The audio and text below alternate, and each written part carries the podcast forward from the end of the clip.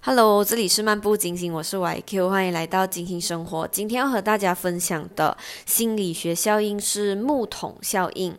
木桶大家知道吗？就一个圆圆的木桶，然后这个木桶呢，它装多少的水呢？其实不是取决于你那一个呃木桶壁上最高的那一块木板，而是取决于那一个木桶壁上最短的那一个木板。你想象成一个圆圆的木桶哦，它旁边不是围着一片一片一片的木板吗？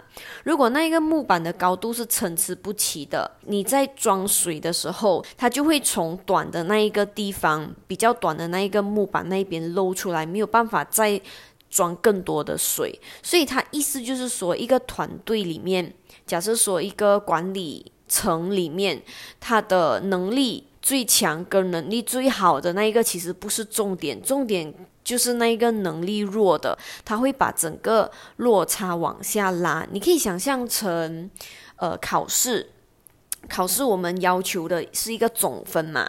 假设说考个三科，可能是英文、华文跟数学这样子。如果你的华文跟英文很好的话，但是你数学特别差的话，他会把你的平均分往下拉。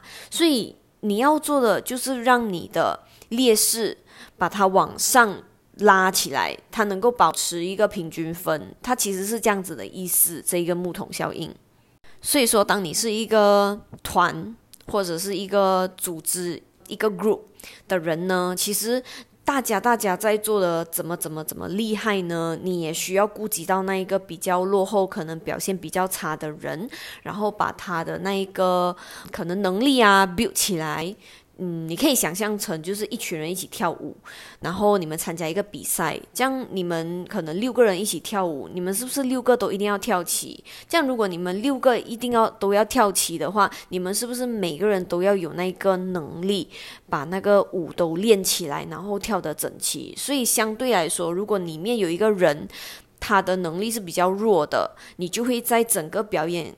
看起来你就觉得，哎，就是那个观感可能就是没有那么理想，那个表现、那个呈现，它其实是一样的。虽然说这一个木桶效应呢，我是觉得心理学效应，嗯，它好像也没有。多少那种心理的成分，它就是讲明了，就是这一个能力悬殊上的东西吧。但是我也是觉得可以稍微介绍一下，就这一个木桶效应。嗯，那我们就可以期待一下下一个心理学效应吧。See you，see you，下次见，拜拜。